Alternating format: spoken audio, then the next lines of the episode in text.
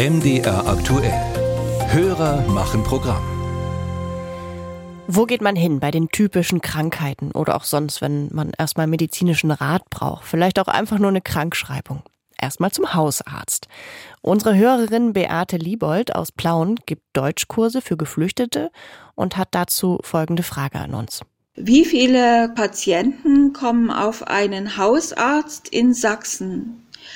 Mich interessiert dieses Problem, weil ich in meinen Kursen erfahren habe, dass viele Teilnehmer keinen Hausarzt haben. Selbst der Mitarbeiter des Jobcenters sagte, dass er auch keinen Hausarzt gefunden habe. Annemarie Kriegel hat sich für uns mit der Frage beschäftigt. Die Suche nach einem Hausarzt oder einer Hausärztin kann beschwerlich sein, erklärt Klaus Heckemann. Er ist der Vorsitzende der Kassenärztlichen Vereinigung in Sachsen. Wir haben schon Probleme mit der Versorgung und zwar fast ausschließlich in peripheren Gebieten. Wie die Versorgung jetzt äh, genau ist, wie viele Einwohner auf einen Arzt, äh, das ist etwas schwierig. In Leipzig kommen dem Plan nach auf einen Hausarzt 1656 Einwohnerinnen und Einwohner, erklärt Heckemann. Im Vergleich dazu hat ein Hausarzt in Zittau über 300 Patientinnen und Patienten weniger zu betreuen. Da würde man ja sagen, okay, dann ist ja die Versorgung in Zittau viel besser schon mal geplant.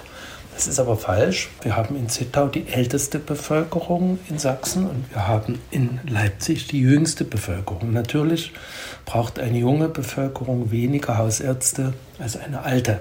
Das Problem mit der Statistik ist auch Hannelore Strobel von der AOK Plus bekannt. Auch ihr liegt der Plan für die hausärztliche Versorgung vor. Plauen hat vor einem Jahr 88.099 Einwohner gehabt und 52 Ärzte im Planungsbereich bei 14 offenen Stellen. Für die Versorgung gibt es eine Ampel, die zeigt für blau und gelb und nicht rot, so Strobel. Im Notfall sei es aber auch egal, was die Ampel zeige. Im Notfall muss jeder Arzt, jeder Hausarzt, auch wenn der überlastet ist und sagt, er nimmt keine Patienten mehr auf, im, im Ernstfall, also wenn ich jetzt eine schwere Erkältung, eine Bronchitis zum Beispiel habe oder Herzbeschwerden, die unklar sind und äh, bei denen ich Angst bekomme, dann muss mich die Hausärztin oder der Hausarzt behandeln, auch wenn der sagt, in meinen Patientenstamm kann ich sie leider nicht aufnehmen. Also eine Notbehandlung ist immer garantiert und den Ärzten gesetzlich vorgeschrieben. Auch in der Politik ist der Landarztmangel bekannt, erklärt Alexander Dirks, fachpolitischer Sprecher der CDU-Fraktion in Sachsens Landtag. Wir erleben gerade, dass die geburtenstarken Jahrgänge äh, in großer Zahl in Ruhestand gehen, dass die Zahl derer, die in den Arbeitsmarkt nachkommen, geringer ist und dass wir natürlich insbesondere im ländlichen Raum durchaus Probleme haben ähm, bei der Besetzung freier Arztsitze. Dabei habe man seitens der Politik eine Reihe von Maßnahmen ergriffen, erklärt Dirks.